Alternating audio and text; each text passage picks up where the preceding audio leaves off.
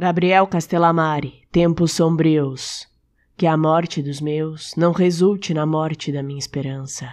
Que a máscara sobre o meu rosto esconda as feridas da vida e não o sorriso do viver. Porque metade de mim está em ruínas, mas a outra metade em construção. Que as notícias que caminham por meu ouvido, ainda que triste, sejam feitas da beleza do ouvir.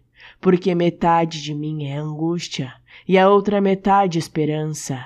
Que apesar da morte, da fome, da falta de emprego, apesar de tudo que me fere, estarei torcendo para que seja capaz de me manter em pé, pois parte de é resiliência e a outra também.